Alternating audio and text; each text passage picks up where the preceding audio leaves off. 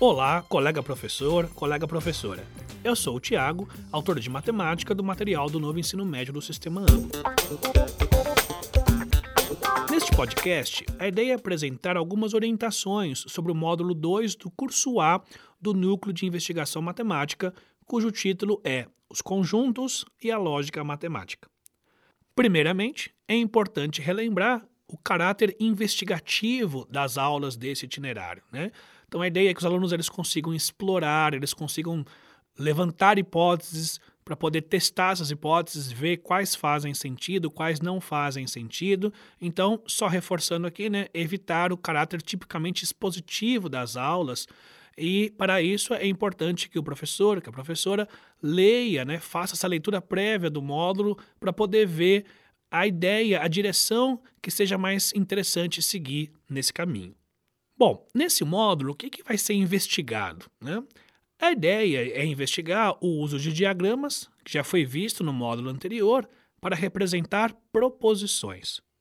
Então, só reforçando aqui quais são os objetivos de aprendizagem desse módulo. O primeiro é representar o valor lógico de uma proposição por meio de diagramas ao resolver situações problema.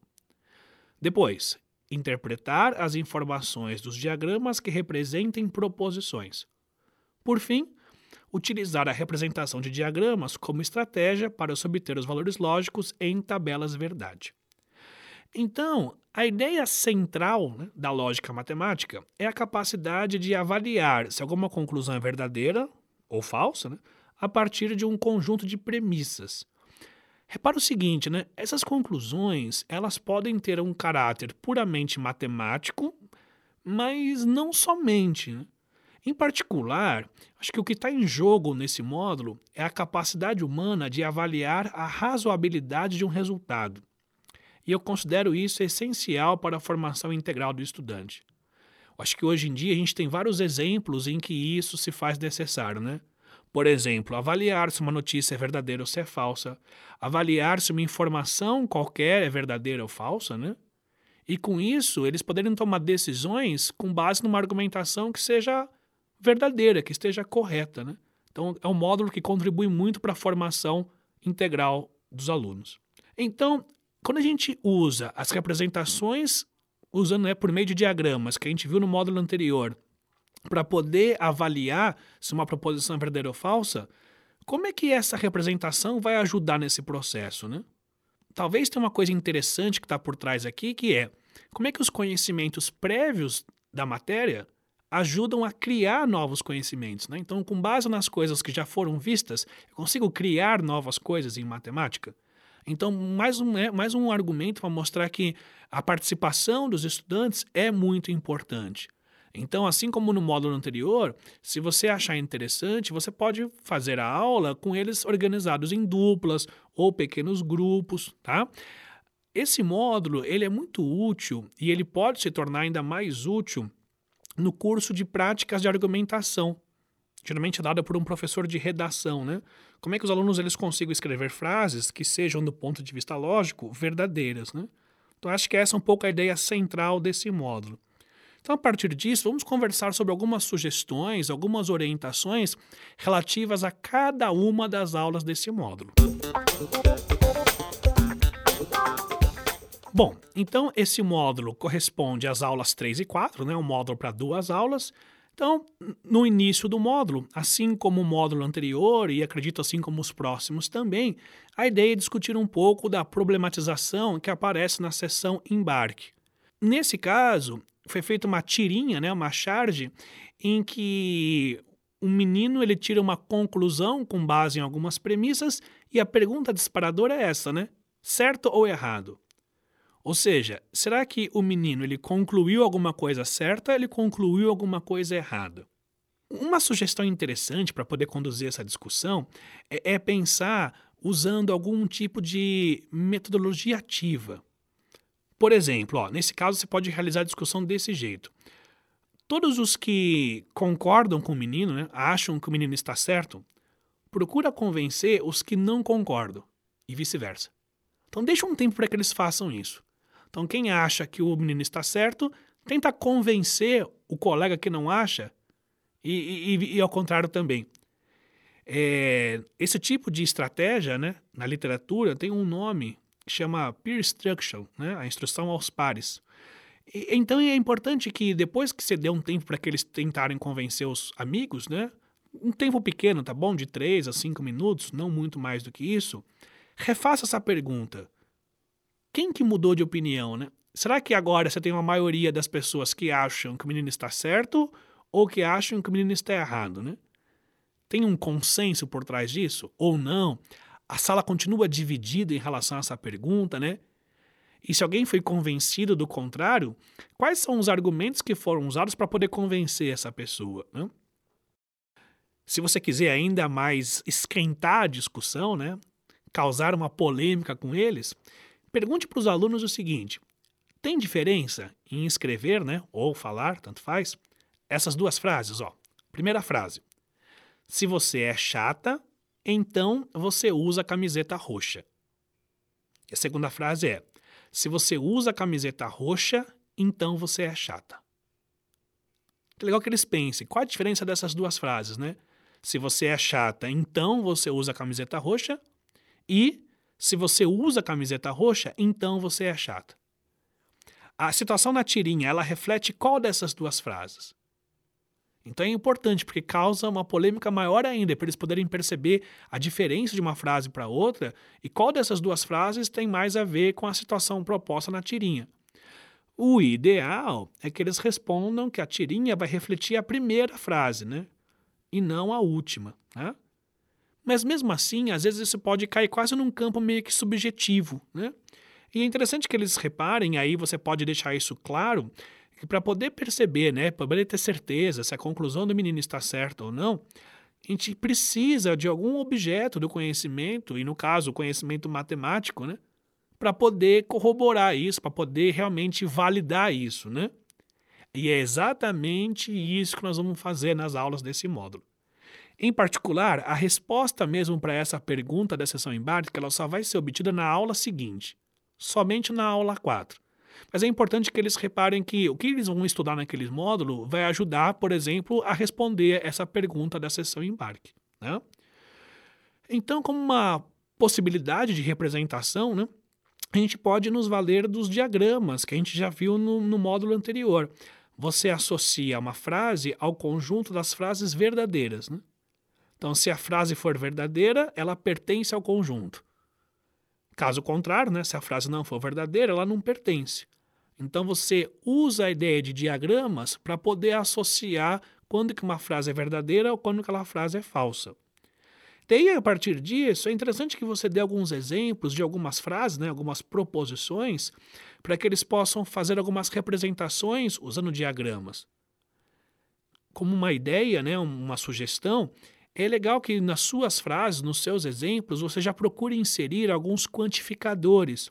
Algumas palavras como todos, alguns, nenhum, isso ajuda para eles poderem pensar como é que eles representam a frase usando diagramas. A partir dessa primeira análise, né, dessa primeira associação das proposições com os diagramas, é interessante que você resolva junto com eles a primeira questão da aula. Mas, claro, sem dar a resposta direto, né? A ideia não é que você leia o enunciado e já saia resolvendo na lousa.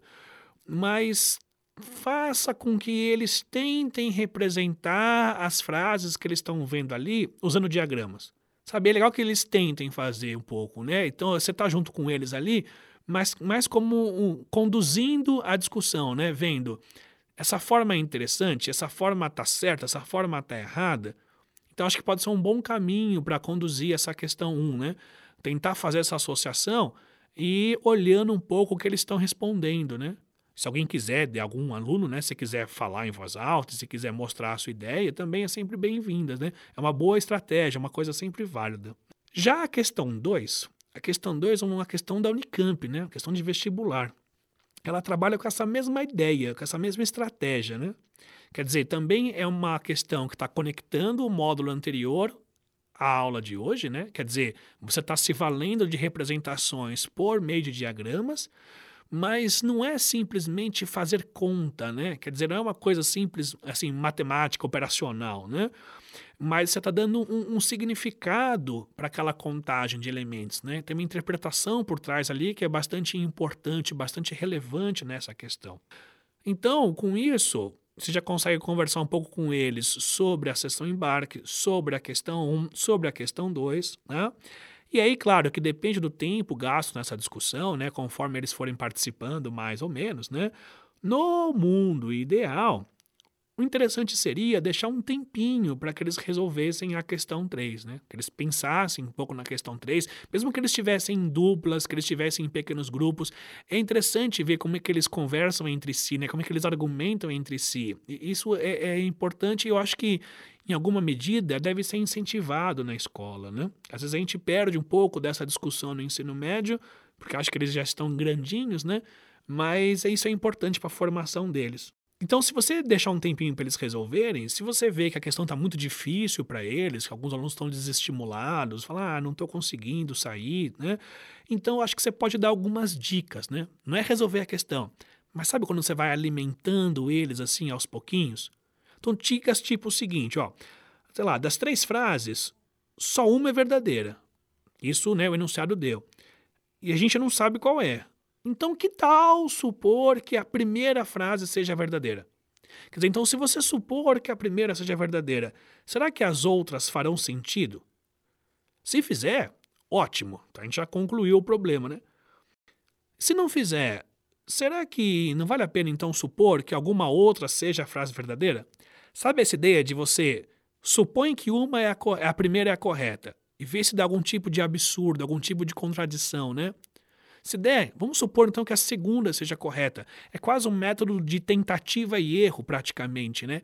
Mas não é uma tentativa só por tentativa, né? Mas é uma tentativa e, e no final você vai concluir, às vezes, um absurdo, e a partir disso fala: opa, então essa tentativa não faz sentido, né? Isso é uma coisa muito importante, né? A ideia de você atribuir um valor lógico a uma proposição para verificar se você conclui alguma coisa correta ou se você chegou numa coisa contraditória, é importante não só para esse módulo, para esse exercício, né? Mas eu acredito que para toda a matemática do modo geral, né? Para você poder argumentar de uma forma consistente. É claro que isso, assim, no mundo ideal. A gente vê, dependendo do tempo gasto, às vezes o professor tem um pouco menos de tempo nessa questão. Se quiser resolver junto com os alunos, tudo bem. Ou ainda, se você achar interessante, é legal que você proponha que eles pensem nessa questão em casa. Você fala, ó, pensa nessa questão em casa. E aí na semana que vem, na próxima aula, você começa a aula corrigindo e comentando sobre essa questão. Então, essas são algumas sugestões, algumas orientações que você pode seguir para poder fazer a aula 3, que é a primeira aula desse módulo 2. Na aula 4, é a segunda aula desse módulo, né? Então, os alunos já estão um pouquinho mais familiarizados com a ideia de usar diagramas para representar proposições, né? E aí nós vamos começar a introduzir alguns elementos da lógica matemática para que ele faça um pouco essa associação da representação por diagramas usando né, esses novos conceitos, né? Então, nessa aula, por exemplo, nós vamos introduzir um pouco a ideia de tabela verdade, os conectivos, né? Conectivo e, conectivo ou. E acredito que uma importante relação lógica, né? Relação causal, né? Do tipo se, então. Então, nós vamos tentar não só introduzir esses elementos, mas também relacionar esses elementos às coisas que os alunos já estudaram no módulo anterior. Então, a ideia é tentar associar o conectivo e com a ideia de intersecção, o conectivo ou com a ideia de união e a relação causal com a ideia de um conjunto estar contido dentro do outro, né? Acho que contido no outro, né? Então isso é, é, importante a gente poder não só introduzir um conceito, mas também relacionar isso com as coisas que eles já sabem. Então, se você já resolveu a questão 3 na aula anterior, tudo bem, começa essa aula resolvendo com eles a questão 4. Caso você não tenha resolvido ainda a questão 3 com eles, você pode começar a aula resolvendo a questão 3, tá? Mas na questão 4, a ideia é que a gente também não apresente direto a resolução do exercício, né? Só apresente como é que é a solução do problema, né? É interessante tentar pensar de uma forma com que eles percebam essa conexão que existe entre o conectivo e e a intersecção dos conjuntos. e o conectivo ou com a união dos conjuntos. Né? É, esses termos né, também aparecem nas aulas da formação geral básica, em particular nas aulas da segunda série do ensino médio do setor A, nas aulas sobre o princípio fundamental de contagem. Né? Quando eu falo segunda série do ensino médio, eu estou pensando já a partir de 2022 você olha para os exercícios, né, para esse exercício 4, para os itens que aparecem nesse exercício, mas sempre tentando buscar a relação existente entre o que ele está vendo agora e o que ele já viu anteriormente. Então, depois que o aluno preencheu a tabela, a ideia é sim, você vem e formalize o conceito de tabela verdade. Tá? E aí, a grande coisa importante nessa questão 4, a grande conclusão que ele tem que tirar nessa questão 4, é, são duas, na verdade. Né? Primeira conclusão importante: Toda vez que você tem uma proposição do tipo A ou B, essa proposição é verdadeira quando pelo menos A ou B for verdadeiro, né? E também uma segunda conclusão importante que é uma proposição do tipo A e B, essa proposição vai ser verdadeira somente quando as duas proposições forem verdadeiras. Né? São duas conclusões que são muito importantes, não só para essa aula, mas para diversos outros módulos, tá bom?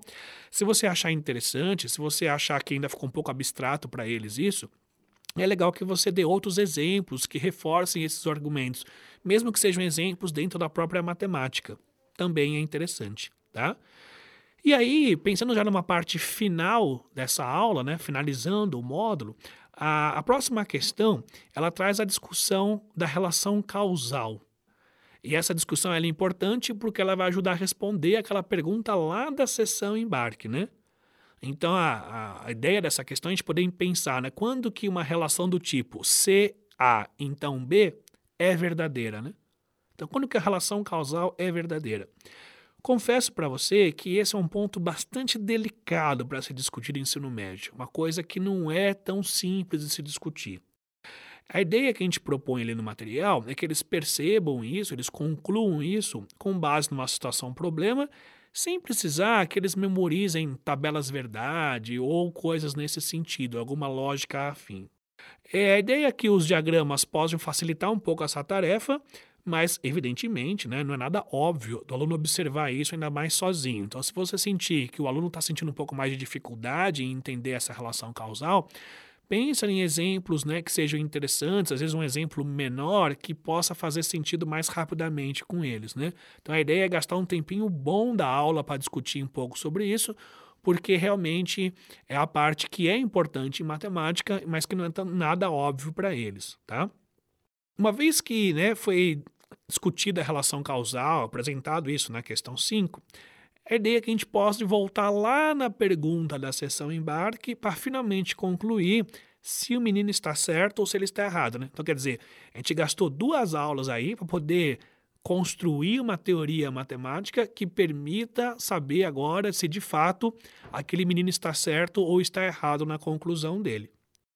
Se você sentir que, mesmo depois dessa discussão, os alunos ainda estão sentindo dificuldade, eles ainda estão inseguros, não está tão claro para eles, você ainda pode gastar o tempo final da aula resolvendo algumas questões lá do estudo orientado. Como uma recomendação, né, uma sugestão, se você quiser, você pode olhar entre as questões 6, 7 e 10.